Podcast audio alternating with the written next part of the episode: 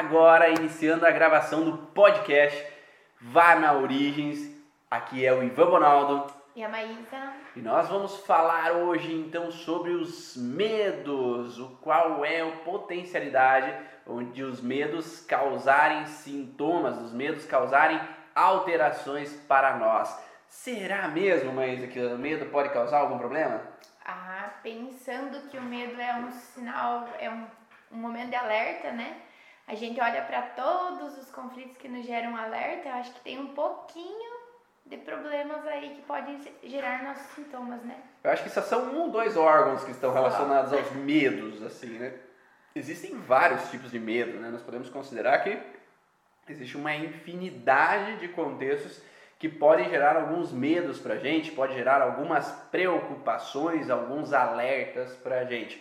E quando nós falamos da origem emocional dos sintomas, nós já temos alguns padrões que a gente pode ali associar, um contexto de alerta que a gente pode ter em mente de alguns padrões, né? Bom dia, Dani, bom dia, Isa, bom dia, Cris. Bom dia, Rafael. Bom dia a todo mundo aí que está chegando. Vai me dando um oi aí para eu saber quem está aí. Então esse essa aula vai ficar gravada em áudio no podcast, lá no Deezer, vai ficar gravada também no Spotify, para que você possa ouvir também, se você quiser, durante às vezes, a atividade física, durante uma caminhada, que a Dani faz essa caminhada aí, ouvindo aí as aulas com relação ao momento que você está indo para o trabalho. Então você pode baixar no seu podcast e ouvir posteriormente, tá bom? Bom dia, Jocélia. Bom dia, Lívia. Sejam bem-vindas aí. Vamos falar então. É, quando nós olhamos, Cristina, bom dia. Quando nós olhamos com relação ao contexto de medos, nós temos geralmente um pensamento inicial do medo frontal, não é? O que é o medo frontal? Dentro do córtex cerebral, nós temos alguns órgãos, o centro de controle de alguns órgãos que ficam na região frontal do nosso crânio, do, da parte do córtex cerebral. E essa região está vinculado a perigos que vêm de frente a mim, os perigos que eu estou vendo chegando, perigos que eu estou tão se aproximando de mim. E esses perigos eles afetam alguns órgãos específicos aí com relação a esses padrões. É, e quais órgãos poderiam ser, Maísa? Vamos lá, vamos um por um deles aí, nós vamos dando detalhadamente qual é a percepção deles. Tem uma leve percepção diferente entre cada um, mas eles têm alguma relação vinculada a uma insegurança, uma preocupação, não é, Maísa? Bom, os nossos olhos são um órgão, já que tem vários tecidos, né? Vai cada um capta de uma forma, mas são é, ataques ou situações em que realmente eu vejo aquilo acontecer e eu já me preocupo pra, para com isso para que não aconteça novamente ou para que naquele momento eu tenha uma reação de fugir, de me proteger, né? Ou de lutar. É, o olho é um dos cinco sentidos ali que ele está diretamente ligado à relação de antecipação.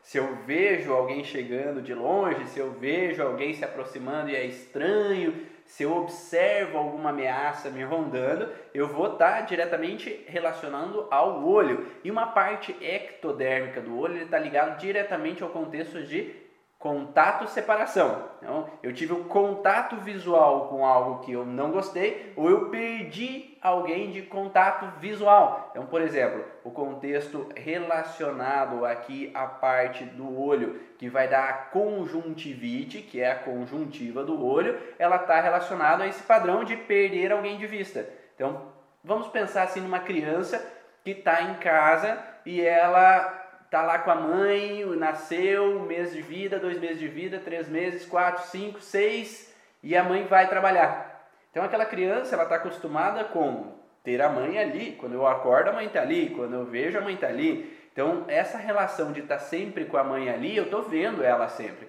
Mas de repente ela vai embora e aquela criança fica uma hora, duas horas, três horas, quatro horas e não está entendendo, porque não explicaram para aquele bebezinho que a mãe saiu para trabalhar aquele bebinho, bebezinho achou assim, mamãe sumiu, mamãe foi embora. Então esse contexto visual, de perda de contato visual, está diretamente relacionado a uma sensação de separação.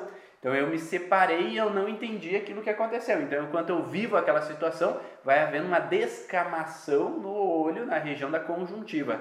Só que a inflamação vem sempre quando relaxo, quando enfim a mãe está de volta ali comigo. Claro que se é algumas horas, o conflito é pequeno, mas se o conflito é maior, né, a separação é maior, então a mãe, com oito meses de vida da criança, foi viajar para a Europa e ficou duas semanas lá, enquanto a criança ficou com a avó. Então é uma grande separação. A criança não está entendendo que a mãe não vai voltar, que a mãe não está ali. A criança não entende o que, que é o celular que ela está olhando ali, diz que é a mãe, mas eu não sei se é a mãe. Né? Então eu não estou vendo o corpo da mãe como um todo, só estou vendo a cabeça. O que, que é que está acontecendo? Ela está cheia de ponto de interrogação. E essa relação de separação visual, ela pode trazer para aquela criança, sim, uma conjuntivite, quando a mãe retorna. Ou quando o pai, por exemplo, o pai e a mãe tiveram uma briga, um desentendimento e o pai sai de casa. Então há uma ruptura e há aquela sensação então do medo de perder o contato visual. Então eu não vejo mais. Então eu tenho medo relacionado a uma separação visual que acaba atingindo é, essa relação da conjuntiva dessa criança. E aí, quando ela relaxa que o pai voltou, o pai e a mãe se juntaram de novo, eles tinham separado, agora está de volta em casa, eu tenho então a conjuntivite, que vai ser a inflamação da conjuntiva na fase onde está reparando os tecidos ali naquele momento. Então, esse é um dos contextos relacionados ao olho, né, que está nesse vínculo de perigo de separação, medo de uma separação, ou de não querer ver algo. Né? Uhum. Então, tem pessoas que às vezes vê algo como algo incômodo, algo desagradável, um perigo que está vindo sobre mim. Então nós podemos pensar da retina também sendo fragilizada, provocando uma, o corpo vítreo, provocando então, uma hipermetropia, uma é, miopia, né, que pode estar vindo numa alteração nesse sentido, de uma ameaça que vem sobre mim, um perigo que vem sobre mim. Então, nós podemos pensar de uma pessoa que vem me atacar, esse contexto perseguitório, que está vindo um perigo chegando de repente. Então, nós podemos pensar num contexto onde eu vejo uma pessoa como uma ameaça, né? então eu tenho medo de pessoas mau caráter ou pessoas que são. Uma vez eu tive uma paciente que, que ela tinha medo de carecas. Tá? Porque na infância dela teve um homem careca que fez mal a ela. E aí ela, trabalhando no lugar onde ela trabalha, cada vez que chegava um careca, ela já ficava armada. Uhum. Porque no inconsciente dela reativava o padrão da lembrança de um careca que fez mal a ela. Então ela tinha um alerta com relação a essa figura. Agora pode ser um medo de algo que eu não conheço. Por exemplo, ah, eu tenho medo é, de um ET, um disco voador, ou tenho medo é, de algo que eu não tenho certeza do que é, mas que pode me fazer mal. Eu tenho medo de uma superbactéria, eu tenho medo de um, sei lá, alguma doença, né? mas com relação ao medo do. não é uma pessoa, mas é o medo de algo que pode vir então me atacar, pode vir me fazer mal, que pode me causar um grande transtorno. Então, isso é uma das possibilidades, sim, de nessa relação de ameaça. Né? Então, nós temos vários tecidos no olho. É um dos tecidos, então, a conjuntiva nesse contexto de separação visual, mas que pode atingir outros tecidos também mas o contexto perseguitório da retina, do corpo vítreo, esse perigo que cai sobre mim. E o que, que é o medo? Né? O, o, medo ele representa um alerta do nosso corpo baseado numa coisa que eu já vivi. Uhum. Então, às vezes, ah, eu tive um acidente de carro. Eu posso ter medo de acidente se eu nunca vivi acidente? Provavelmente não. Né? Em geral, não. Né? Mas o que, que acontece hoje em dia? Na verdade, antigamente existia bastante, né? o contexto de controlar pelo medo. Uhum. A avó não falava assim, ó, oh, não vá lá na rua porque tem um homem do saco. Né? Então, se a avó quer controlar aquela criança ali dentro de casa, ela impõe um medo para aquela criança que ela não saia. Uhum. Então, o medo é uma base de controle. Então, sempre se usou, né? Ah, os reis antigamente falavam: não saia da fortaleza aqui do castelo porque dragões vão te atacar. Aqui é seguro, né? Aqui é seguro, então fique por aqui que tá tudo bem, pague teus impostos que vai estar tá tudo sossegado. Então o medo sempre foi uma base de controle, de controle no contexto de que eu vou cuidar, eu vou proteger, eu vou dar esse suporte a essas pessoas para que elas não caiam por um perigo. Mas nem sempre esse perigo é real. Isso. Essa pode ser uma ameaça. Então a gente pode ser implantado informações de perigo que fazem com que a gente fique no medo.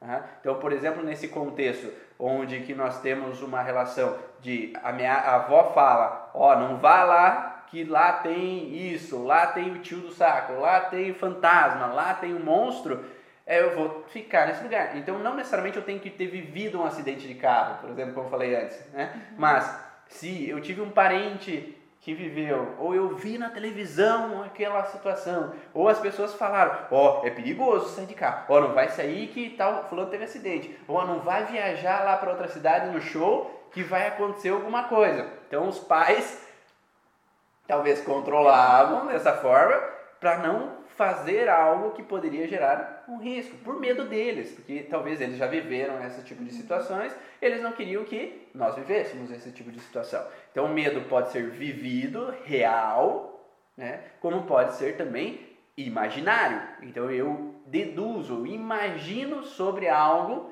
que pode ser um risco, por mais que eu nunca tenha vivido aquilo.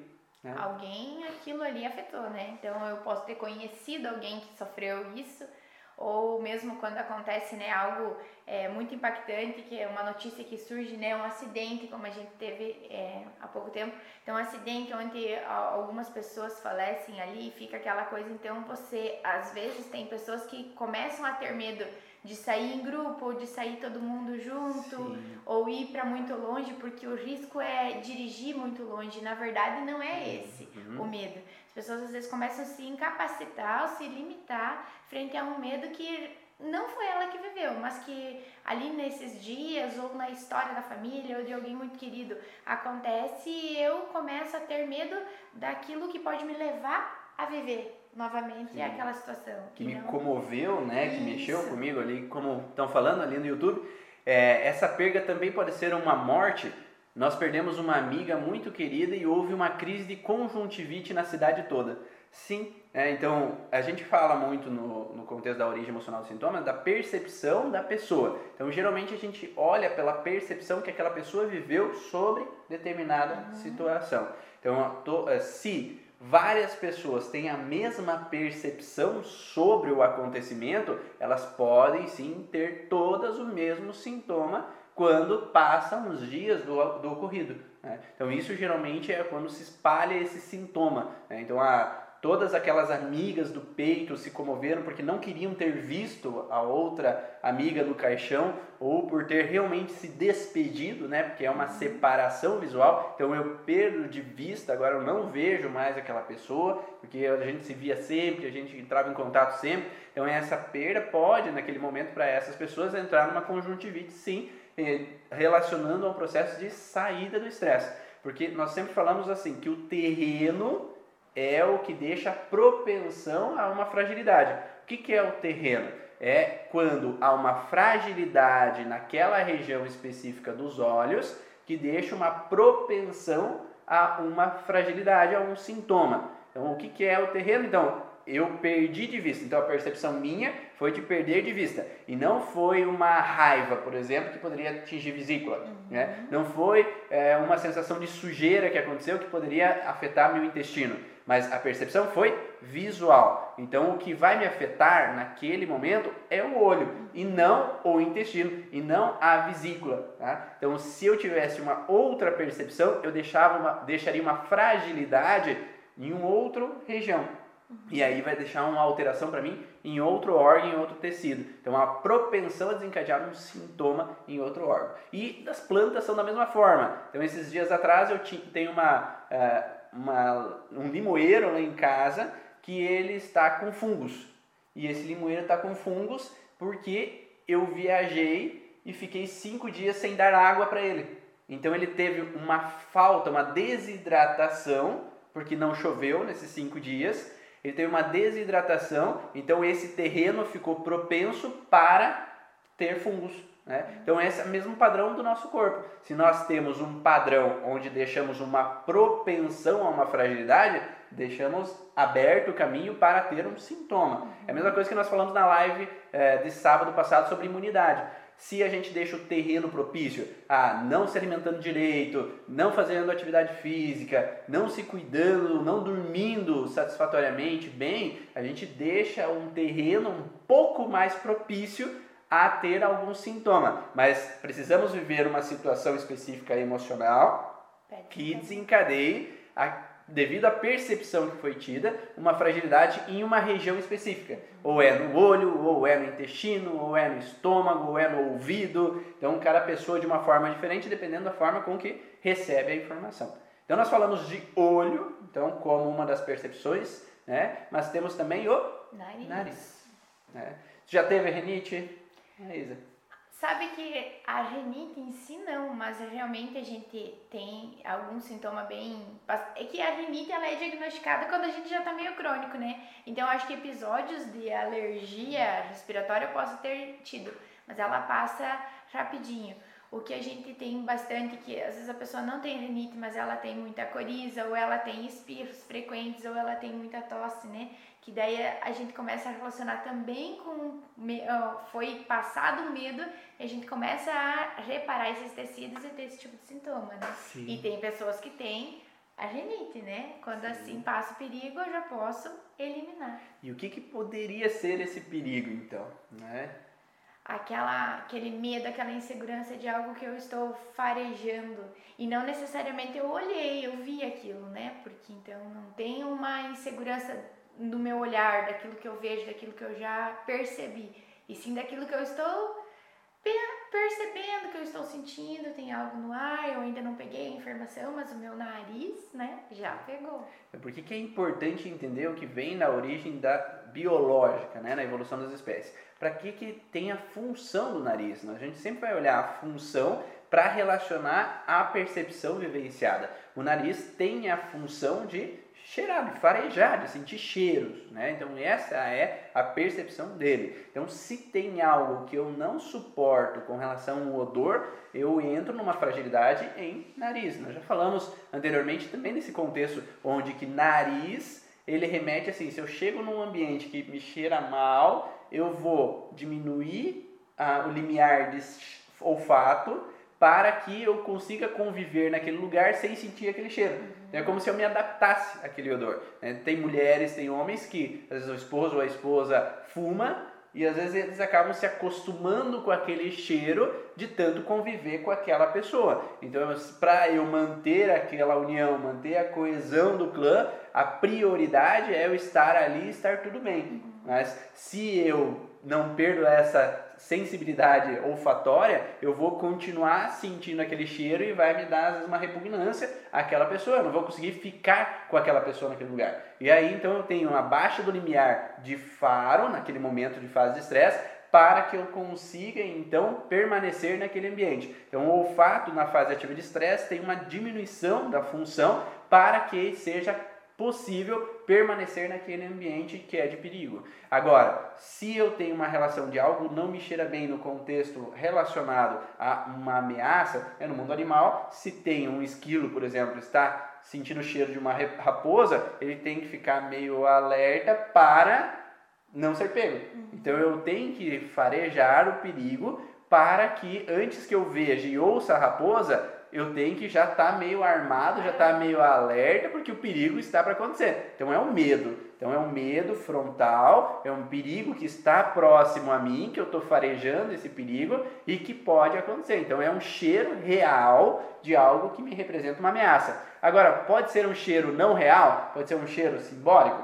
Pode. Eu posso pressentir um perigo. Então, hum, alguma coisa não está me cheirando bem, a pessoa está estranha, está diferente, tem algo estranho acontecendo no meu redor. Então, eu tenho uma sensação que um perigo está rondando, um perigo está chegando e não está me farejando bem, que um perigo vai acontecer. Vamos estocar comida porque algo vai acontecer. Vamos entrar num alerta porque o perigo está chegando aqui em volta do meu território. Então, eu tenho que estar meio alerta antecipadamente antes de ver e ouvir o perigo. Uhum. É, então é como se é, o perigo ainda não chegou no meu território, mas eu estou farejando que ele vai chegar. É.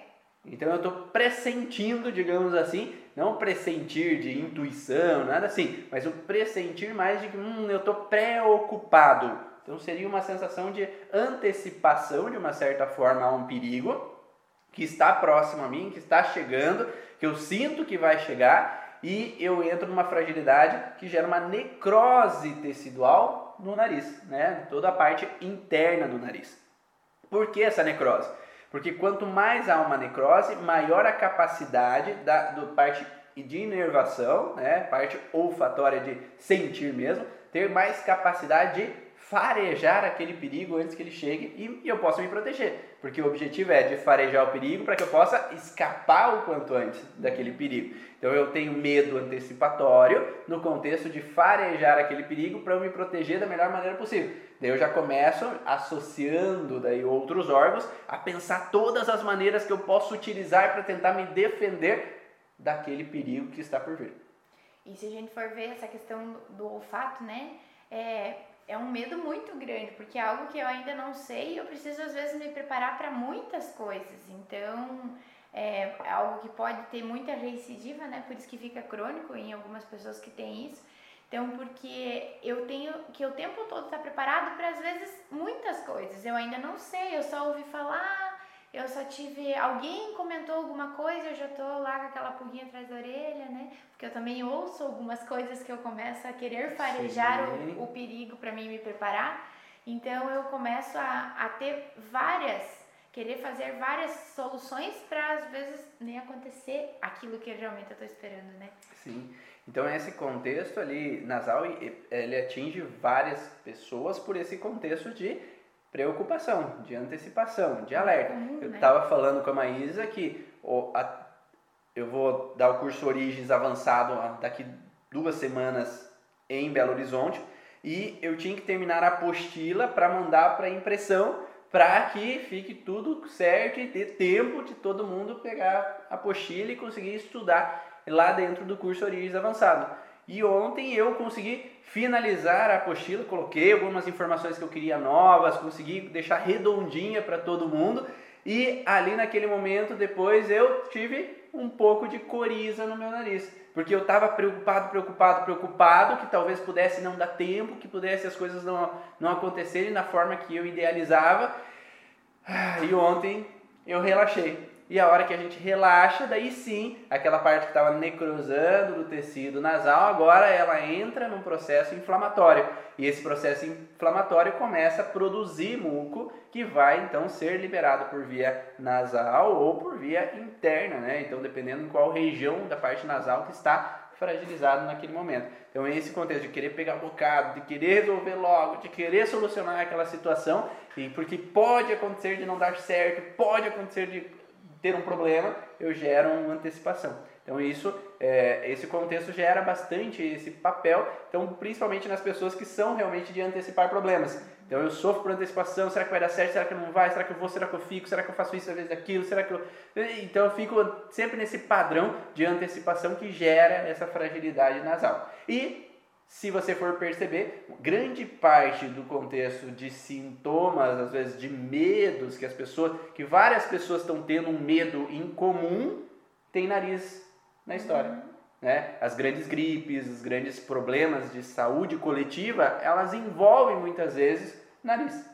Porque eu não sei ainda bem o que é que pode acontecer, como é que eu posso contrair, como é que eu posso me tratar, se é que eu vou ficar muito mal, se é que eu vou morrer, Sim. se é que meu amigo, meu, meu filho, meu pai. Então essa, essa inconstância das informações também são ruins para que a gente fique o tempo todo tentando encontrar a saída e nem sempre a gente tem, né? Sim. É, e, e, o, e o mesmo acontece em qualquer área, né, na uhum. verdade, porque Isso. às vezes pode ser, é, eu tenho, eu assisto bastante pessoas do empreendedorismo no contexto, sigo bastante pessoas de empreendedorismo na parte do Instagram, na parte de alguns cursos que eu fiz, e esse contexto de empreendedorismo, eles falam assim, pare de assistir jornal, porque quem assiste jornal não consegue crescer no empreendedorismo. Porque só, só fala de problema. Então, se você só fala de problema, você fica com medo que vai ter uma falência, que vai ter um problema, que não vai dar certo, e daí tu fica no negativo e tu não cresce profissionalmente. Tá? Então, todos os grandes profissionais, seja o antigo dono da Wizard, seja é, quem seja, né, os grandes profissionais, o dono daquele time dos Estados Unidos, eu esqueci o nome dele, é, mas tem vários livros também que falam de empreendedorismo. Quem, quem lembrar ali, dá um help ali. É, mas que ele também trabalha com vários contextos, várias empresas e trabalha lá com, com o Kaká, no time que o Kaká foi jogar lá no time nos Estados Unidos. Então, esse contexto, eles falam sempre: para de assistir televisão que tu só vai pensar besteira, porque eles estão num grupo de pessoas que sempre pensam positivo. E quando entram num contexto de pensamento positivo, eles não passaram por, por dificuldades quando teve crises, eles não passaram por dificuldades quando todo mundo está falando que vai ser um problema, que vai ter dificuldade, que o nosso país está em problemas. Eles estão sempre crescendo ainda mais, né? Uhum. estão sempre conseguindo ganhar mais dinheiro. Por que, que algumas pessoas têm o contexto de reduzir e outras pessoas acham na crise uma oportunidade de uhum. crescer? Porque elas olham fora da caixa, elas não ficam ali olhando os rótulos que estão sendo passados perante a mídia em geral, mas elas começam a pensar as oportunidades que podem aparecer devido às situações e ali poder crescer profissionalmente. Uhum. Então são várias, uh, várias as áreas que pensam de forma diferente e o medo, enquanto é atingido naquela área, seja de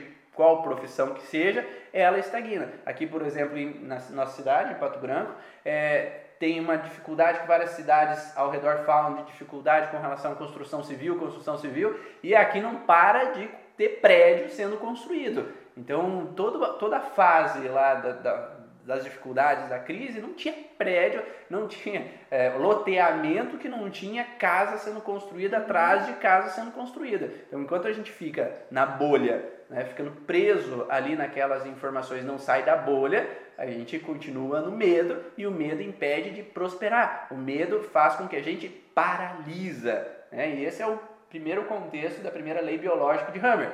Então, quando a gente está numa ameaça de uma impotência, paralisado frente a uma situação, numa situação de drama, inesperado e vivido no isolamento, porque eu não sei o que está acontecendo, o que pode acontecer, eu fico preocupado, fico alerta, eu estou paralisado numa situação e entrando numa possibilidade de ter uma disfunção, uhum. uma fragilidade. Tá? Então, a garganta ela entra também como um padrão de fragilidade nesse sentido. Como eu posso ter uma situação de não aceitar algo que está acontecendo, né? como eu posso também ter uma dificuldade de pegar informações que me ajudam a entender o que se passa. Tá todo mundo falando que um perigo está acontecendo, mas eu não sei o que é, eu não estou conseguindo pegar informações, não estou conseguindo entender o que está acontecendo, não sei para onde nós vamos parar, o que, que vai acontecer. Se daí ontem chegou um paciente para mim falar assim, ah, porque agora vai, agora vai ter problema com relação a, a tudo, vai fechar todas as. Vai ter combustível. Não vai ter combustível, não vai ter comida.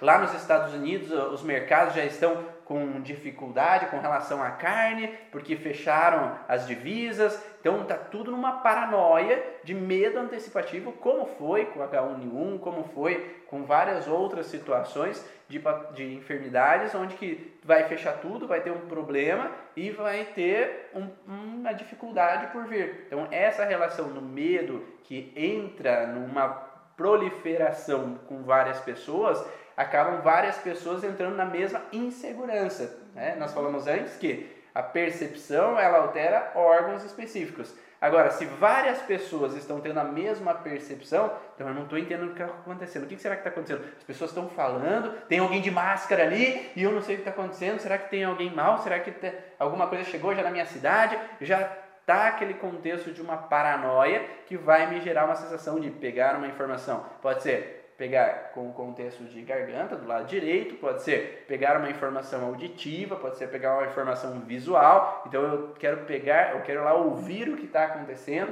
Então poderia ter fragilidades no ouvido, com uma inflamação no ouvido, com relação a essa dificuldade de entender o que se passa ali naquele momento, né? Eu quero pegar essa informação. Como eu posso ter algo de garganta no contexto de captar uma informação para entender o que está ocorrendo naquele momento. Ou também pode ter uma associação onde eu tenho garganta em ectoderma, no contexto de ter que aceitar uma situação onde eu me sinto preso a algo que eu não tenho o que fazer. Uhum. Então a gente tem um córtex motor associado, que eu vou me sentir impotente ou paralisado ou não sem poder reagir a uma situação que acontece que me remete a uma ameaça, um perigo. E agora eu não posso mais viajar. Eu estou preso aqui, eu não posso mais tomar um rumo que eu, que eu queria tomar da minha vida. Então, ah, agora nós vamos lá para para França, agora eu tenho uma viagem para a França, mas agora eu estou preso aqui e eu tenho que aceitar essa situação. Então, quando todos estamos vivendo o mesmo processo de aceitar algo que não tá, eu não estou aceitando, não estou concordando, não, não acho que se deveria ser dessa forma, eu posso entrar também nessa fragilidade, né? Então, a gente pode pensar que as pessoas, quando ficam paranoicas, elas ficam sem sentido, né? Uhum. Elas ficam sem noção, né? Então, começam a atacar todo mundo, começam a sentir que estão com medo, começam a brigar, começam a ter discussão, uma... É que nem política, né? É, Parece. Impor aquela opinião, olha, é me... você tem que se preocupar com isso. Como que você ainda não tem um álcool gel aqui, Ivan? Então, assim, começa a, a se colocar dessa forma como essa é a verdade para muitas pessoas, elas entram junto naquilo, cria sempre alguns grupos, como você Sim. falou que tem a parte do que está lá positivo, daquele que está pensando fora, aquele que está se preocupando com as suas coisas, que o teu dia tem que acontecer, indiferente do que está acontecendo lá fora, tem aqueles mas tem os outros que acabam tendo essa, essas percepções aí e começam a se contaminar. Sim. Não só por vírus, e como pela informação, pelo Sim. medo, pela insegurança que o povo está trazendo. Né? Então esse medo ele faz com que a gente perda a razão, a né? Razão. De realmente eh, fala como a política teve o contexto de fake news também. Uhum. É, existe a fake news também na saúde. Quantas informações são distorcidas e as pessoas acabam Olha aquilo, só pelo título, que é impactante, é marketing, né? O título é o uhum, marketing. É. O título joga um marketing para que você possa ler aquele título, né? Ler aquelas informações que estão sendo passadas ali. Então, todas as pessoas que publicam coisas, elas tendem a estudar marketing para que você possa ler.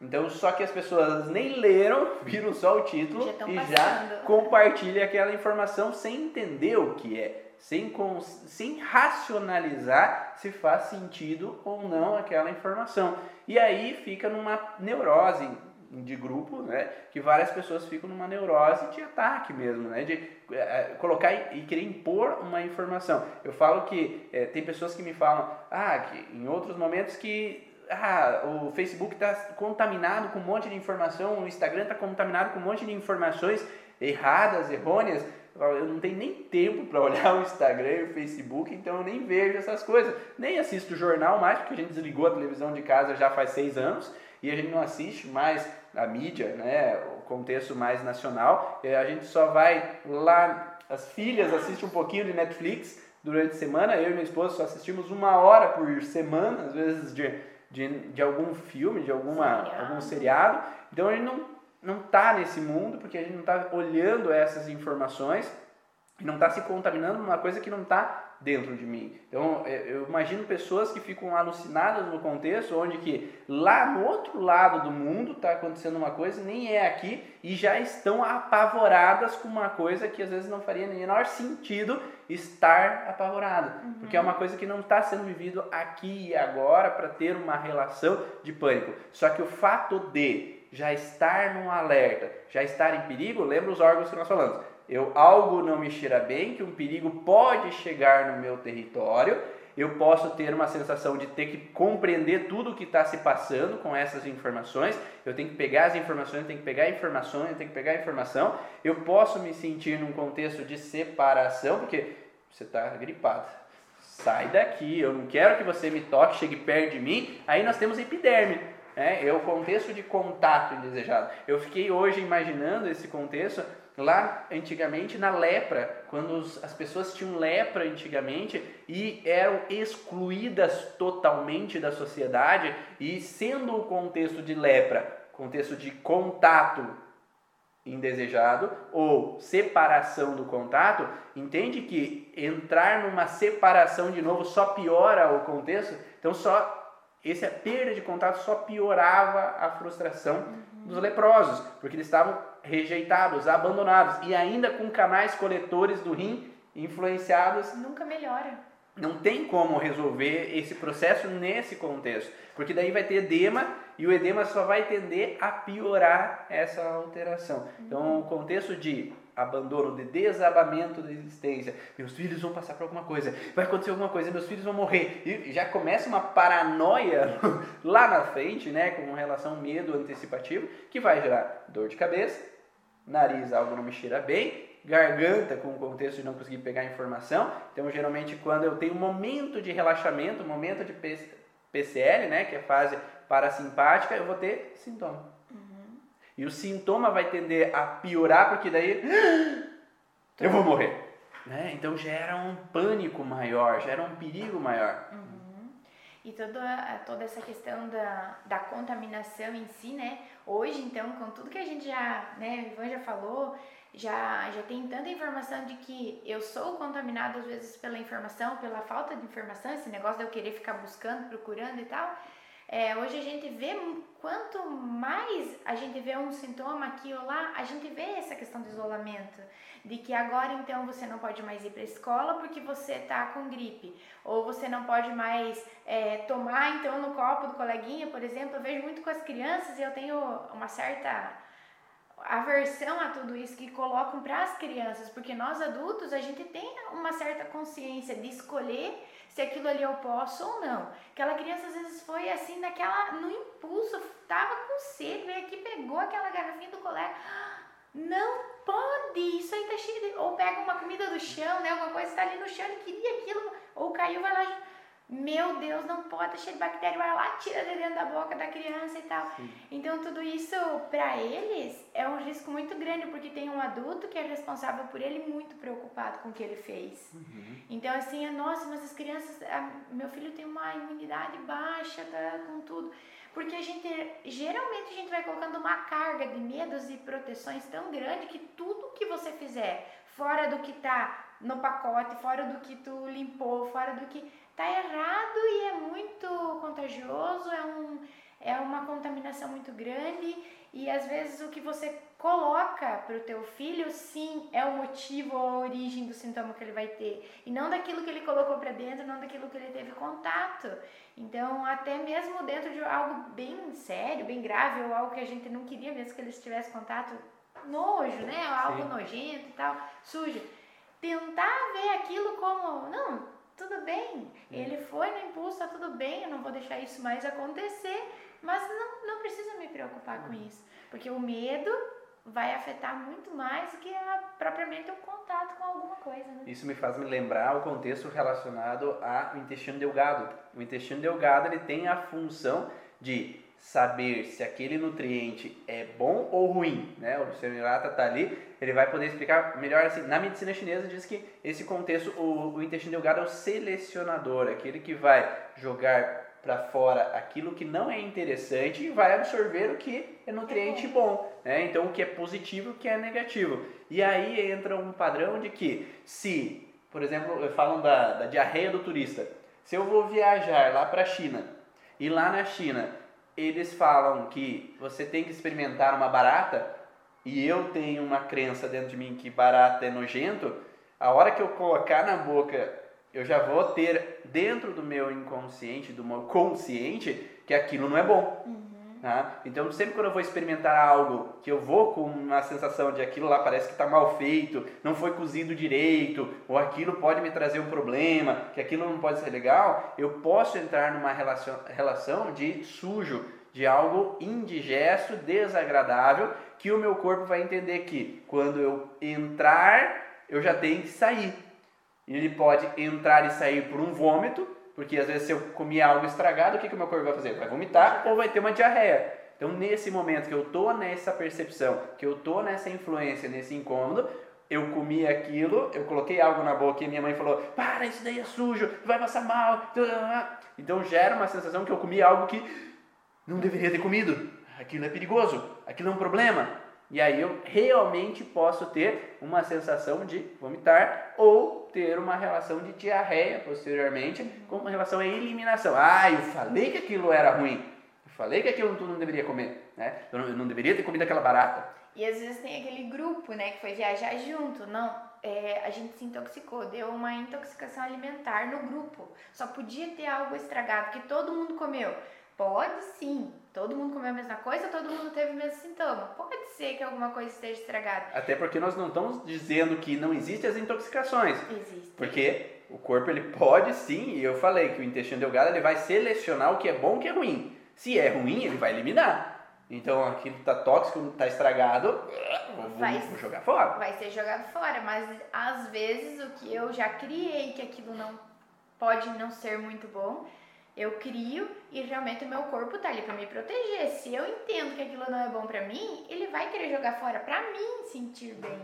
Às vezes não só o fato do tóxico, e sim do que eu já imaginei, criei e achei que não era bom pra mim ter comido, ou meu filho ter comido. Então a gente vai desencadeando algumas coisas aí. Isso me vem na cabeça as grandes festas de empresa, ou festas de final de ano, que o ano inteiro quebra pau, contrariedade, raiva, situações indigestas que aconteciam, daí a dito maionese daquela festa de final de ano É fez mal para 50 pessoas das 100 que comeram a maionese. Uhum.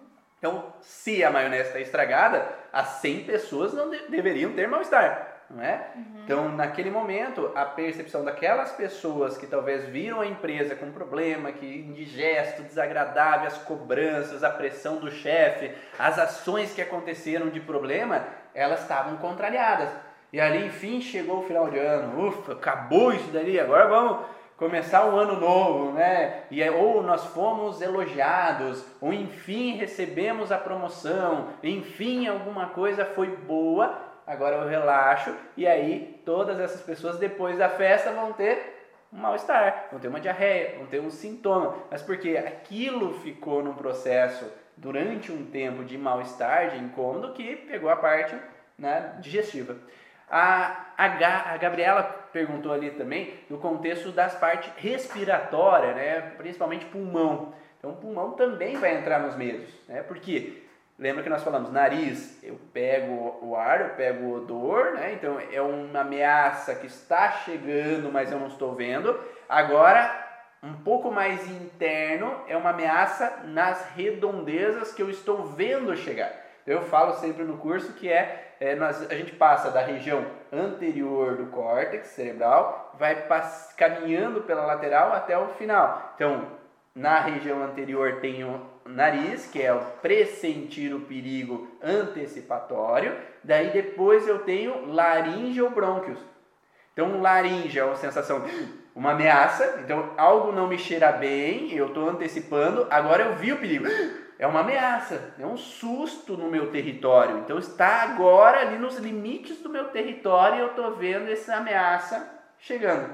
E nesse contexto dos limites do território, a laringe ela pode atingir, causando um mal-estar, às vezes de falta de ar, sibilo, quando eu tenho uma crise epletóide. E os brônquios é uma relação de não poder dissuadir uma ameaça sobre o meu território. Então existe uma ameaça também no meu território, um perigo, um medo frontal sobre o meu território, onde eu não posso dissuadir. Eu já falei em alguns momentos que o cachorro, por exemplo, quando um outro cachorro vai no limite do território dele, então tem um quintal sem cerca, e um outro cachorro chega ali naquele quintal e vai fazer um cocô ali na minha grama, eu já vou latir para expulsar aquele outro animal dali. O brônquio serve para expulsar o ar do pulmão para fora. Então é como se eu quisesse né, dissuadir, confrontar. Então se eu vejo uma ameaça agora nos limites do meu território, tá chegando no Brasil, já tem um caso na minha cidade, está chegando nos limites do meu território, eu tenho uma fragilidade agora pulmonar, no sentido de uma ameaça que me ronda e eu tenho que me proteger dela, eu tenho que expulsar ela daqui, eu tenho que me defender dela. Então aí entra uma relação de uma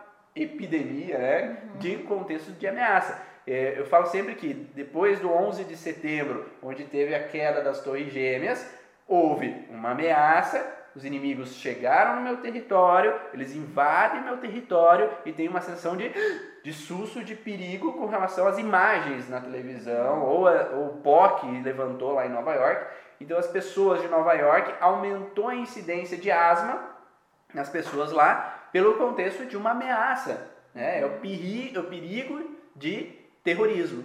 E aí essas pessoas entram numa fragilidade em laringe, que é essa ameaça que ronda e eu tô sempre o perigo vai acontecer. A pessoa tossiu, a pessoa está passando mal, né? Então eu tô sempre nessa ameaça que está me rondando. Não vou cumprimentar você porque tu vai me passar coisa. Não vou colocar a mão no corrimão porque alguém passou a mão ali. Eu já tive pacientes que tinham que lavar a mão várias vezes por medo de se contaminar. Porque um dia inventaram de passar lá no colégio que elas têm que tomar cuidado, elas têm que tomar cuidado, elas têm que tomar cuidado porque elas vão morrer se elas pegar, porque a dengue pode nem Olha, cuidado com os mosquitos aí, né, Isa? Cuidado com os mosquitos que vai vão, vão pegar você e pode pegar um mosquito, vários mosquitos me picam, mas para aquela criança fica uma neurose que qualquer mosquito que me picar, eu vou morrer.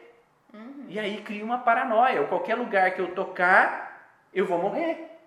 E daí fica, se a criança já tem uma fragilidade, uma propensão nesse sentido, cria um medo muito maior que acaba com a vida daquela pessoa. Ela fica em função de lavar a mão. Uhum. Né? A vida inteira, o dia inteiro, o tempo inteiro, enquanto tem aquele link ali no cérebro dela colocando essa informação. Está fazendo sentido? Está dando para entender essas relações? Vai me dando um ok aí, só para se eu respondi todas as perguntas. Se eu não respondi alguma pergunta, vocês vão me colocando aí embaixo, tá? É, mas esse é o contexto, e quem estiver assistindo depois, coloca a pergunta também que eu vou respondendo posteriormente, tá? Mas essas relações, nariz, garganta, pulmão, são esses são os principais órgãos que estão fragilizados nas grandes epidemias.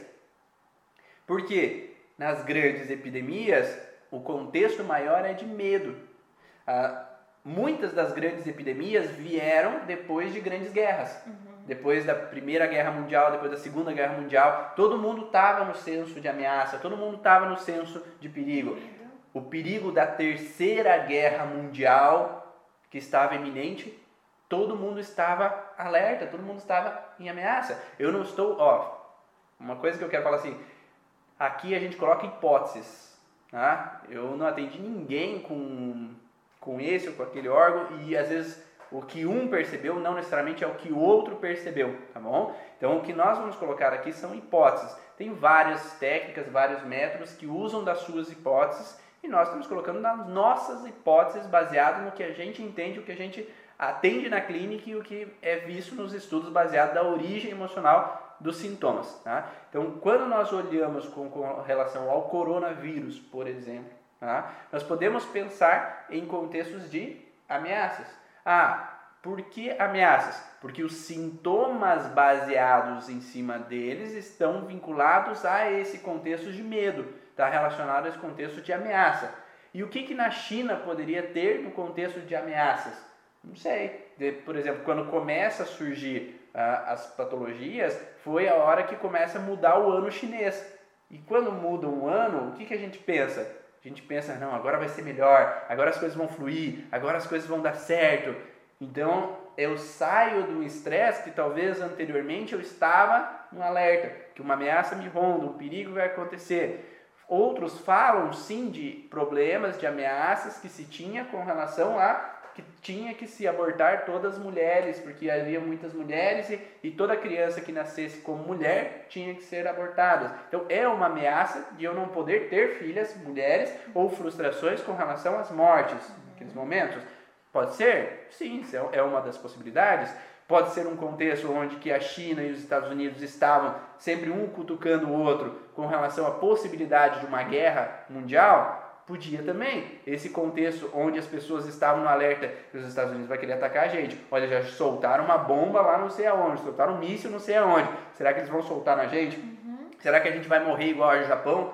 Que o Japão colocaram as bombas atômicas ali e destruíram com algumas cidades? Então tem sempre uma memória no ocidental com relação a grandes ameaças que houveram lá no passado e trazem uma sensação de perigo, medo antecipativo. Nariz, é, nariz, espirro. Então aquelas pessoas vão ter sempre, achei, é um perigo, ou tem um, um alerta, tem um, um, sintoma.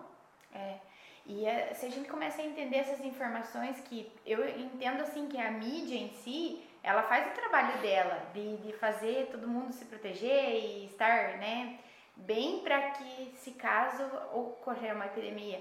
Mas quando a gente tem essa outra informação de que tem um motivo para que tenha surgido lá na China, né? Então, ah, porque teve esses outros perigos, essas outras ameaças. Quando eu começo a me inteirar de que existe um motivo para cada sintoma, uma origem específica para cada sintoma, cada órgão ser diagnosticado ou ter um sintoma, então a gente começa também a ter menos medos. Então, é, não deixando de, de, então de olhar ou de cuidar algumas coisas, né? Até mesmo de estar de, de estar atento àquele sintoma que às vezes pode ainda te causar um certo alerta, mas para que você comece a ver outras informações, não só a notícia da mídia, porque realmente a notícia da mídia não vem assim. Aquele caso, sabe, pessoal, aquele caso do, do da semana passada, ele, ele curou. Melhorou, já foi. Nossa, ele curou, ele já está em casa, ele, dele foi viajar agora em outro país que não tem mais vírus com a família, porque ele melhorou. Não tem esse tipo de informação. Só tem a informação daquele que morreu,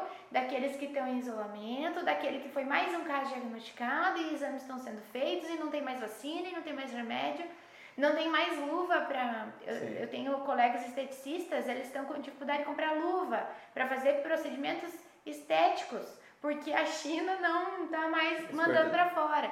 Então, assim, são coisas que a gente começa a olhar a notícia de que aqui, o que a Uiva falou, que a gente falou, de que há um motivo para que tenha surgido lá, você começa a ficar mais tranquilo. Por mais que você continue passando teu álcool gel, você continue se cuidando, olhando para teus filhos, mantendo algum tipo de, de cuidado, mas você começa a ficar mais relaxado e passar por isso, porque todo mosquito pode te picar, nem todo vai ter dengue, nem todo Aedes aegypti vai estar contaminado, por exemplo, que aqui a nossa região é mais da dengue, então, né? Então, assim, quando eu começo a olhar que tem um motivo para isso, eu vou cuidar do meu terreno. Uhum. Com certeza vou me cuidar. Mas eu não vou gerar medo. Então, se caso tiver algum tipo de sintoma, eu posso ficar mais tranquilo, porque isso pode ser algo muito passageiro como qualquer uma gripe ou uma outra febre, uma outra dor no corpo que eu tive há um tempo atrás e não estava com o risco de ter a dengue, por Sim. exemplo.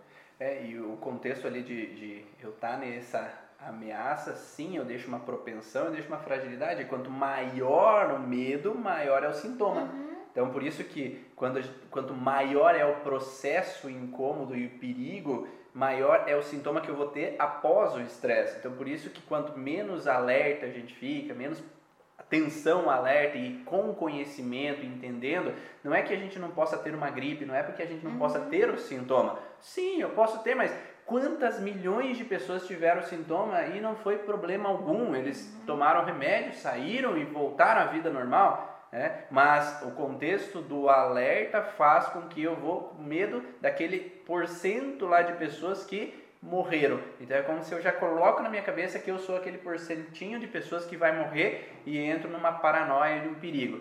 E a Gabi falou uma coisa interessante no contexto, porque na Itália né, teve mais, e uhum. me faz pensar no contexto que aqueles, quanto mais idosos, viveram outras histórias também. Uhum. Então, quanto mais antigo eu sou, eu também passei pela epidemia de tanto, epidemia de não sei o que, da Primeira Guerra, da Segunda Guerra, da Primeira Guerra, acho que nem tanto, né? Mas da Segunda Guerra eu passei, eles estavam lá no meio daquele processo dessa Segunda Guerra, eles estavam vivendo situações de ameaça, de epidemias posteriores, de pós-guerra civis também. Então, após guerra civis também aconteceram epidemias. Então, eles estiveram lá próximo àquela à gripe espanhola, estiveram lá naquele meio a situações já de outros casos de epidemia. Então, eles já têm o medo embutido pela vivência deles. Não é um medo passado por outras pessoas, é o medo que eles viveram aquilo. Então, se eles viveram, é muito mais intenso, principalmente se eles perderam pessoas próximas. Uhum. Né? E como a Gabi falou, a idade, todos estão com medo também de morrer, porque quanto mais idoso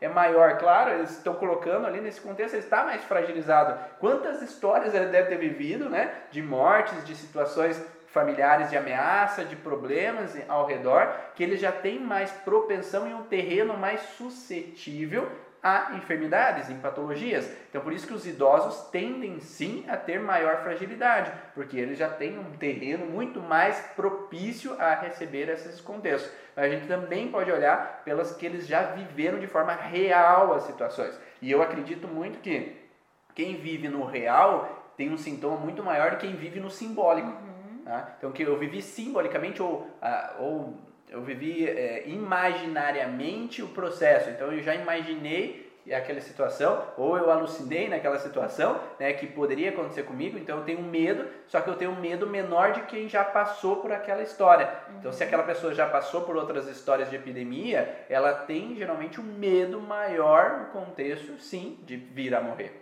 E o pulmão é um dos contextos da fragilidade que provoca essa relação. E no caso do idoso, então, né, gente, é só mais uma situação que ele viveu, né? Se eu tenho 30 anos e alguém tem 70, lógico que O de 70 vai ter um terreno muito mais fértil, como o Ivan falou, né? Vai ter mais coisinhas, mas Sim. não necessariamente pelaquilo que todo mundo está, é só pelo fato de ser mais um e nós somos um grupo que já vivemos muitas coisas. Sim. Então agora o medo novamente pode me, me impactar mesmo. E sim, uma coisa que às vezes tem muitas bagunças no contexto das, das leis biológicas também, é que a gente pode receber uma bactéria, pode receber um vírus de uma outra pessoa?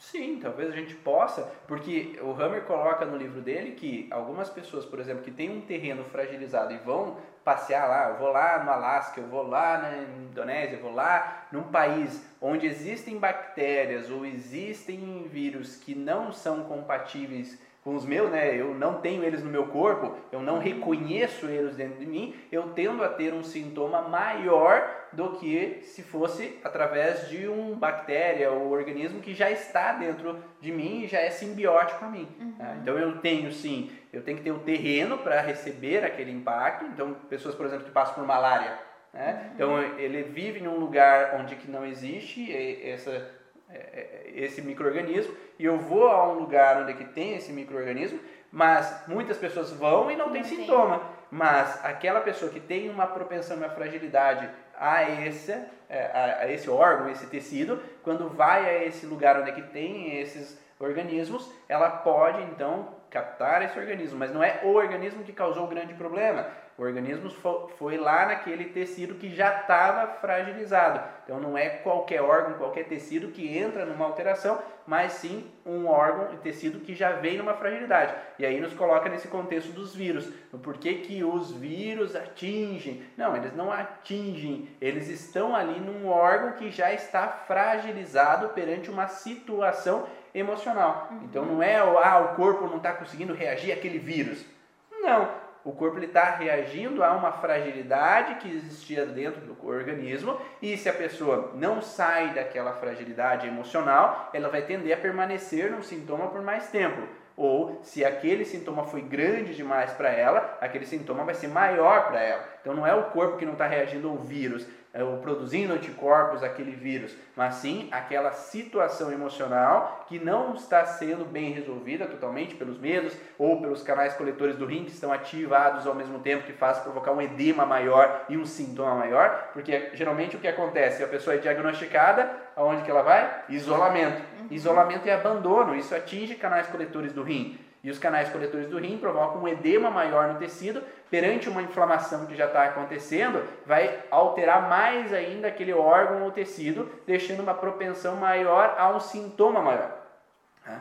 Então, por isso que é interessante com que o paciente não seria ideal não ter o isolamento, não estar numa situação de perigo uhum. e é, não estar isolado da família, longe de todos, porque ali representa uma sensação pior daquele sintoma. Por isso que geralmente aquela pessoa que é internada, ela fica no isolamento, que ela não pode ter nenhum acesso, vai ter uma propensão maior de ter uma doença que possa levar ao óbito uhum. a ela, porque não está so solucionando aquele processo, está piorando o entrave daquela situação de informação. Até mesmo a infecção hospitalar, né, Ivan? Às vezes, ah, ele teve uma infecção hospitalar, tem uma grande incidência de infecção hospitalar. Às vezes não é o cuidado em si da, né, dos utensílios e da contaminação, e sim o terreno daquela pessoa que se sentiu ali só abandonada e o problema dela ele tende a piorar e aumentar um pouquinho o período de, de reparação porque ele está sozinho. Sim, é, porque aquele contexto de estar lá no isolamento, estar lá no, na UTI, né? Ele está vendo também situações de perigo. Uhum. Ela vê um morrendo ali, o outro passando mal ali, vomitando ali, sentindo o cheiro do cocô do outro ali. Então são várias situações que ele ativam outros órgãos. Então, às uhum. vezes, ele estava com um tipo de patologia. Só que é, veio outras situações ali que ele não não é agradável, ele está abandonado, eu me sinto sozinho aqui, eu quero preciso voltar a trabalhar, meus filhos estão precisando do dinheiro porque eu não estou trabalhando, eu isso, aquilo, aquele outro, né? Então esse isolamento acaba dando um contexto realmente de perigo. Mas, claro, é o que é possível, né? Então hoje nos hospitais não é possível colocar então um leito de UTI para cada pessoa, é. um quarto de UTI para cada pessoa dentro do que é possível ser feito, talvez é o que é feito. Poderia ter coisas a mais a se fazer? talvez poderia ter coisas a mais a se fazer, mas talvez pelas finanças não é o possível total, né? Tá terminando o Instagram agora, então eu vou fechar aqui o Instagram e vou iniciar de novo para a gente finalizar algumas informações, tá? Aguarda aí, clica de novo para me ver.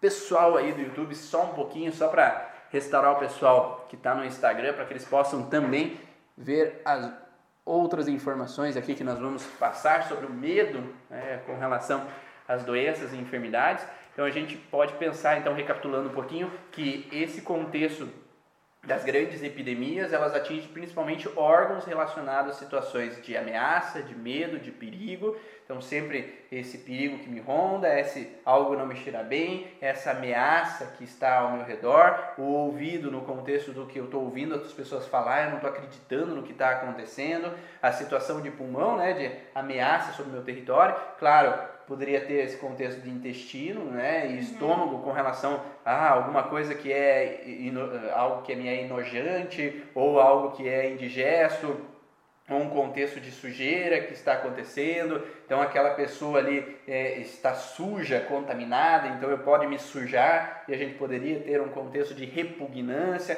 alergias de pele com relação ao contato. Então, cada pessoa ela pode ter sintomas diferentes baseados, sim, no contexto que ela percebe aquela situação emocional. Então, cada pessoa percebe as situações de perigo, de ameaça, de situações que acontecem ao seu redor de forma diferente. E quando nós percebemos essa situação de uma forma mais amena, eu sei que está acontecendo, mas ah, até que ponto isso eu posso lidar dessa forma? Ou o que, que eu posso para me prevenir? É possível se prevenir? Será, mas? Olha, não sei. Porque a gente tem tanta. É, dentro das leis biológicas, a gente tem o DHS, né? Que é o impacto. Geralmente o impacto que a gente vive é algo totalmente inesperado. É muito difícil você prevenir aquele impacto. Então, olhando pelas leis biológicas, se te impactou, foi algo que você já não conseguiu se proteger. Então a proteção ali não aconteceu, prevenir, né, a prevenção. Então se você entende que o teu terreno deve estar mais forte, fortalecido, você deve saber conhecer mais as coisas, você estuda, você vê informações que sejam boas, que nutram o teu lado fértil do teu, do teu terreno para coisas boas, então você está se prevenindo dessa forma. Mas a gente não vai evitar tudo. Né? A gente não vai evitar tudo para mim, eu não vou evitar tudo para meus filhos, eu não vou conseguir evitar tudo na minha família, não vou evitar tratamentos também que precisam ser feitos ou internamentos, enfim, se necessário for. Então, eu acho que a prevenção que a gente pode fazer é conhecer. Conhecimento é saber se informar com coisas boas, buscar sair tanto das fake news como da, dessa questão muito de comércio, de tudo mais que vai envolver muitas coisas. Vai atrás daquilo que te, que te instiga em saber, se você quer saber das, da saúde, se uma outra técnica te agrada, alguma outra coisa. Então, se você se informa e você tem o conhecimento de algo bom, você já está se prevenindo de muita coisa. Sim. Você já vai estar tá mais relaxado frente a algum impacto que aconteceu ou quando apareceu o sintoma. Você vai, ah, lembrei daquela live lá, lembrei daquele profissional falando de tal coisa ou eu tenho uma técnica que pode me ajudar. Então eu vou lá para um atendimento que tem leis biológicas, tem microfisioterapia, que tem crânio sacral, porque aquela técnica pode me ajudar. E eu só vou saber disso se eu já tive contato, ou por estudos, ou porque alguém conversou. Então a conversa que eu vou ter com o Ivan é sobre essa área e não sobre mim. Você viu lá como é que tá? Nossa, em Pato Branco tem dengue, tem mosquitos, uhum. tem então a gente tem que se prevenir dessa forma, eu acredito. É, e o equilíbrio emocional permite com que a gente possa então lidar de uma forma diferente, ser uhum. mais a menos, mas como a Maísa falou, o impacto vai acontecer se eu vivo uma situação de relação a perigo, ameaça ou problemas com relação a situações de é, de sustos, né? Então, se eu tenho um susto com a minha filha que ficou mal por alguma coisa, caiu, se machucou, eu vou ter um susto. Uhum. Se a minha mãe ficou doente, eu vou ter uma preocupação. Então, essa relação de alerta pode ser uma sensação de que eu vai acontecer, mas eu posso me precaver de uma certa forma, tendo um equilíbrio emocional às situações e conhecimento, porque a gente fala bastante que não é porque eu conheço que eu não deixei de ter alguns sintomas na minha vida. Mas a partir do momento que eu conheço, eles não se tornam grandes demais, porque eu sei que tudo bem, é uma fase que eu, ah, tá, eu entendi, eu vivi aquilo ali e por isso que eu tô com esse sintoma. Então é mais tranquilo passar por a dor, é mais tranquilo passar pelo sintoma e é mais rápido passar pelo sintoma a partir do momento que eu reconheço o que causou ele. Uhum. Né? Então, a partir do momento que eu entendo, eu posso ser mais leve nessa uhum. situação. E uma das coisas que eu vi, eu acho que foi é, foi no Netflix, tem um documentário é, sobre meditação. Tá? É, eu não lembro bem certo o nome, se alguém souber e me lembrar, coloca ali é, sobre meditação, é, o que é meditação. É, é alguma série lá do Netflix que fala sobre vários assuntos e um deles é meditação.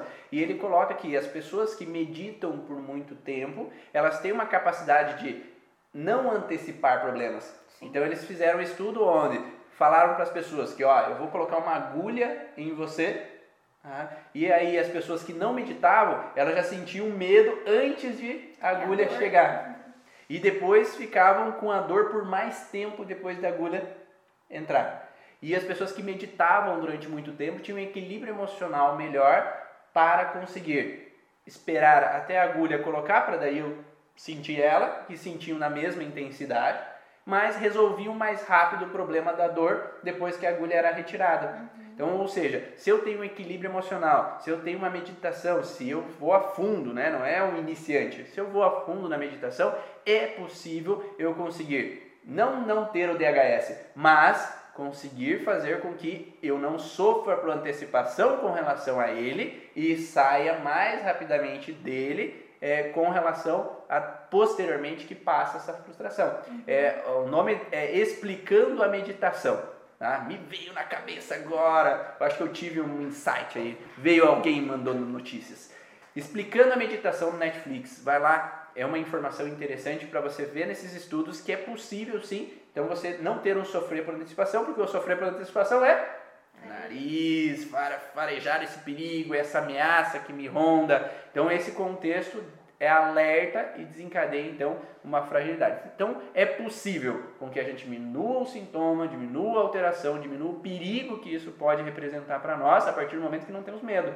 Né? E o mesmo acontece com qualquer outra patologia, não somente esse contexto da ameaça hoje com relação às doenças que são epidêmicas, mas o contexto de é, outras doenças também, se a gente vê elas como um grande perigo, porque eu já tive um avô que faleceu disso, eu já tive uma tia que faleceu daquilo, eu vou ter sim um medo maior quando eu sou diagnosticado com determinada patologia. Então, se o paciente teu chega com aquela patologia, não adianta você falar assim, ah, nas leis biológicas isso não é perigo, não vai acontecer nada. Ele tem um exemplo na família dele que alguém morreu com relação a isso. Então, mudar essa crença, não estou dizendo que vai ser fácil, você precisa realmente colocar os porquês da situação, tá? Uhum. para que daí ele possa compreender. Porque a crença mais forte que está dentro dele é que as pessoas morrem com isso. Então, e morrem mesmo com é. isso. É possível as pessoas morrerem com relação às situações. E tem, e tem, existem, né, as pessoas às vezes comentam, ah, mas é, você não fica doente ou você não tem realmente a gente não, não tem um período tão grande, talvez porque a gente já se prepara ou venha sido atendido, né? Mas tem pessoas que, além de, de se prevenir tudo mais, tem o sintoma e durante o sintoma ela fica com aquele pacote de lenço e comprimidos e chá e chega alguém e já fala assim meu Deus, sete dias essa gripe não já passa. Já não aguento mais. Nossa, eu não aguento mais você se coloca como uma vítima daquilo e em algum momento aquilo faz sentido que é bom, ou que é bom que eu me mantenha assim, ou eu fico reforçando. Se lá atrás eu tenho aquele medo que alguém já passou por isso e teve sérios danos ou morreu com isso, eu fico mentalizando e aquilo realmente não passa. Porque além de eu ter pensado em me prevenir lá atrás, já não deu certo. Eu já eu devo estar muito imunidade muito baixa, tenho muito problema, porque eu fiz tudo certinho sempre. E agora eu tenho ainda. Então, geralmente às vezes a tua prevenção foi baseada no medo. Então eu vou me cuidar, vou me lavar, vou me passar isso, vou usar máscara, não sei o que, baseada no medo e não na segurança. Realmente eu vou fazer isso porque tá tudo bem. Então eu fiz baseado no medo e depois eu ainda fomentei, eu vou alimentando aquilo. Quanto mais eu alimento alguma coisa, mais aquilo cresce e perdura. Então é aquilo que realmente não passa, é aquilo que já passou sete. Não, todo mundo diz que sete dias passa esse teu sintoma. Aí não passa, você vai consultar, daí você já tá com uma bactéria muito forte, vai tomar sete dias, 15 dias de antibiótico. E daí ali 15 dias de antibiótico não adianta, porque quando tu termina, tu tem que ir de novo. Nossa, mais antibiótico, vamos fazer exame que você tem que ter alguma coisa. E às vezes tudo isso está baseado no uhum. medo. Então se a gente tirar isso, o resto que fica é mais fácil uhum. tratar. E é porque nós falamos na origem emocional do sintoma de, de conflito de tranca.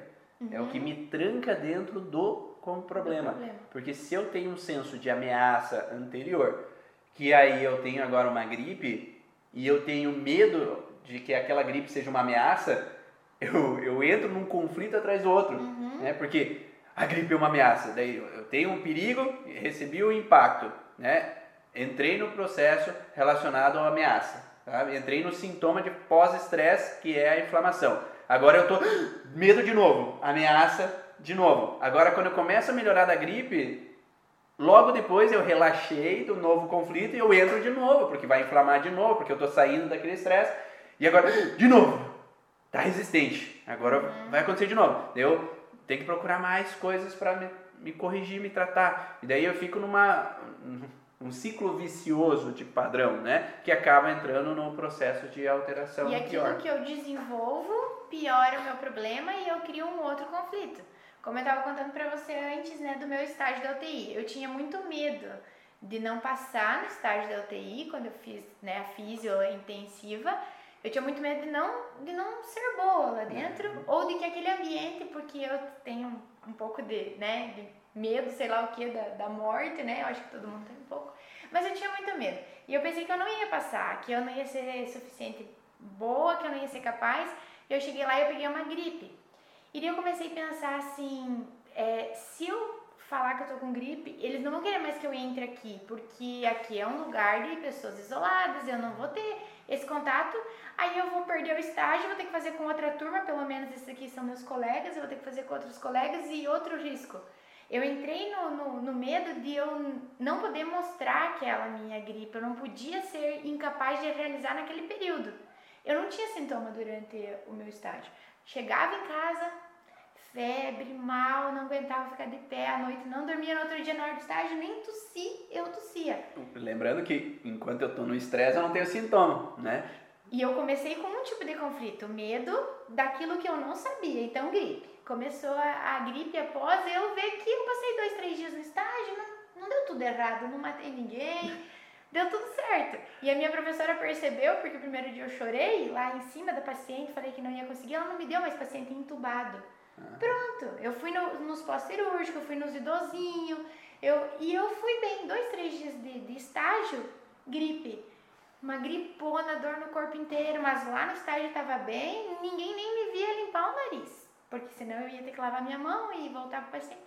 Então, beleza. Só que quando eu comecei a ter o sintoma da gripe, eu pensei, eu não posso ter esse sintoma aqui, porque eles vão me tirar do estágio, não posso estar aqui para me contaminar. E eu não tinha sintoma lá dentro. Então, um tipo de conflito eu entrei e por causa daquilo eu reproduzi sintomas, que foi outro conflito. O medo de eu ser retirado. E, e Ainda bem que eu não fui, né, naquele momento é, consultar o que, porque eu ia ser tirado mesmo e ia criar um outro problema para mim. E ali eu passei, terminou o estágio, descansei, passou. Ninguém nem soube que eu tava com aquilo. É, as pessoas estavam fora sim, mas lá dentro não. E aí, essa relação de, de ameaça, ela persiste na nossa vida frequentemente, porque uhum. o córtex cerebral está diretamente relacionado a conflitos territoriais. Conflitos territoriais quem não vive conflitos territoriais? O território é a base da nossa vivência. Estar no território, ter um ambiente de território, conquistar um território que é a faculdade, o meu estágio, estar conquistando o meu diploma, é um território que eu busco, né? E isso faz com que nós todos vivemos conflitos territoriais, mas como recebemos esse impacto, como isso influencia na nossa vida, é diretamente é, desencadeador de alterações. E hoje cada vez mais se fala que o terreno é o que molda e muito importante ter os microorganismos dentro do nosso corpo. Então não é de todo ruim que o microorganismo tenha esteja lá dentro de nós Tanto é que existem muitos livros que falam que quanto mais micróbios, mais a gente está é, em protegido. imunidade protegido. Né? Então, um microorganismo ele é simbiótico a nós, então ele faz parte de nós, ele nos auxilia da melhor maneira possível para que nosso corpo funcione. Só que a crença do que está ali como causa do problema faz com que a gente veja eles com maus olhos e não deveria ser assim. Eles estão ali para nos auxiliar em alguns momentos e quando nós estamos em fragilidade, sim, são geradas então alterações e sintomas. Se nós não temos fragilidades, eles não têm por que estar em funcionalidade para, é, para acreditarmos que eles estão fazendo mal a gente. Mas é, fala-se muito que é, seria interessante. Tanto é que existem muitas pessoas que falam que uma criança, né, se você tem um bebê, aproveite para limpar a fralda e cheirar bem aquele cocô para você captar os micro-organismos da flora intestinal daquele bebê, porque com a vida a gente elimina muito micro-organismo com a má alimentação, com o contexto relacionado a antibióticos e a gente deixa de ter aqueles micro-organismos que são necessários para o nosso organismo funcionar da melhor maneira possível. É, tanto é que hoje se fala de que quando mulheres fazem partos é, cesáreas, de interessante pegar uma gase colocar na parte vaginal da mulher para ser embebido de micro-organismos e colocar no rosto daquele bebê que nasceu de cesárea para ele captar o máximo de micro-organismos possíveis para que ele tenha uma qualidade de vida melhor. Porque crianças que são sempre cuidadas em excesso, lá na bolha, sem micro-organismos, não podendo ter esses micro-organismos, elas correm mais suscetibilidade ou propensões a ter alterações. Lembra que eu falei antes que uma pessoa que sai daqui do Brasil e tem os micro-organismos daqui e vai para um lugar onde não conhece, os micro-organismos não, não estão como referência no nosso corpo, ele não, meu corpo ele não capta, não sabe o que é aquele micro-organismo, ele tem maior propensão a sintomas. Então, se eu já tenho um bom, uma boa gama, um bom menu de micro-organismos, eu tenho uma propensão a ter menor capacidade de ter doenças, fragilidades, porque os nossos organismos estão funcionando simbioticamente para funcionar e, e, reestabelecer. Uma coisa que a Gabriela falou também ali que é a questão é que só se fala da prevenção externa, lavar mãos, evitar contato, lugares, e é importante se falar da prevenção interna também. Então, o que é a prevenção interna? É eu estar bem comigo mesmo, eu estar em equilíbrio emocional para que tudo esteja bem com o meu organismo. E Lembrando também que existe crenças, né? Eu tenho vários pacientes que chegam assim, ah não, aqui é tudo bem, eu estou sempre bem, é, e só que o sempre bem dele é no contexto racionalizado. Eu quero que é, eu quero que as coisas aconteçam e eu faço as coisas acontecerem para estar em equilíbrio. Tá? Uhum. Tá? Então eu quero a família unida, harmônica, tudo bem. Então eu faço o máximo, mas sobre pressão forçado para que esteja tudo bem. Por mais que eu não aceite emocionalmente algumas atitudes do meu esposo, eu não aceite a forma que alguns os meus filhos agem, ou eu fico preocupado por algumas coisas, mas eu me prendo para não me expressar. Então, na verdade, a emoção gera sintoma, não o racional. Só que às vezes a gente encobre com o racional a emoção lá embaixo que eu tô puta da cara, que eu tô irritado, eu tô incomodado, eu tô preocupado, mas eu mascaro com o meu racional e eu não me permito expressar, eu não me permito trabalhar essa emoção que eu vivi naquele momento e aquilo tá lá. E essa emoção é que gera o sintoma. Então não adianta a vida inteira. Às vezes eu lá na infância, minha mãe me recriminou que eu tenho que ser perfeito e a vida inteira eu fico com aquela carga da sensação que eu tenho que ser perfeito baseada na fala dela, mas nunca trabalhei aquela aquela situação e hoje eu me cobro para ser perfeito, por mais que racionalmente eu sei que eu não devo ser perfeito, mas lá dentro está corroendo, aquilo está mal resolvido. E aquilo pode deixar propensão ao sintoma. Uhum se eu tiver com aquilo me incomodando, indiferente se está forte como uma criança ou fraco, porque eu já estou deixando, mas está me incomodando, então é algo que não está resolvido e em algum momento ele pode gerar sintomas e problemas. Por mais que a pessoa acredita que não esteja incomodando. É. Ah, eu não, meu pai já faleceu, aquilo não me incomoda, mas sai uma lágrima quando fala dele. Uhum. Né? Então, racionalmente, eu quero acreditar que eu já me despedi. Racionalmente, eu quero acreditar que eu sei que eu não devo ficar cobrando, eu sei que eu não devo é, ah, meu pai e minha mãe agiram de formas erradas comigo na infância, mas racionalmente eu quero ficar nesse pensamento que eles fizeram o melhor que eles podiam, por mais que tenha uma raiva enorme lá dentro de mim. Só que essa raiva enorme nunca foi trabalhada, porque o consciente faz com que eu mascare isso. E aí acaba entrando numa fragilidade. Uhum. Espero que vocês tenham gostado dessas informações. Vamos encerrando por aqui para não ficar grande demais, que já passou um pouco do limite essa live. Espero que vocês tenham compreendido essas relações do porquê o medo é um dos causadores dos grandes sintomas da nossa vida, porque que os medos fazem com que as, se espalhe uns sintomas pela sociedade, se espalhe sintomas por várias sociedades, né, pelo mundo, de certa forma, porque hoje temos sim a forma de transmissão por internet de informações, transmissão de conhecimento por várias formas possíveis, e isso faz com que muitas pessoas podem ter o conhecimento sobre coisas que às vezes não precisariam ter, não precisam sofrer, não precisariam ficar armadas e alertas. E agora eu espero que isso tenha ficado um pouco mais claro na visão das leis biológicas. Pode ter outras coisas? Pode. Pode, pode sim. Podemos ter o contexto de pessoas que podem ter feito coisas sim de mal índole, né? A gente sabe que o mundo não é feito só de pessoas boas, então sim, pode existir teoria perseguitória, teoria da conspiração, teoria de pessoas que produzem esses vírus, mutações que podem fazer mal a outras pessoas? Pode? Não sei. Quem sabe sejam outras coisas que poderíamos pensar no contexto de uma guerra, mas uma guerra não mais por armas. E sim por essas informações, né?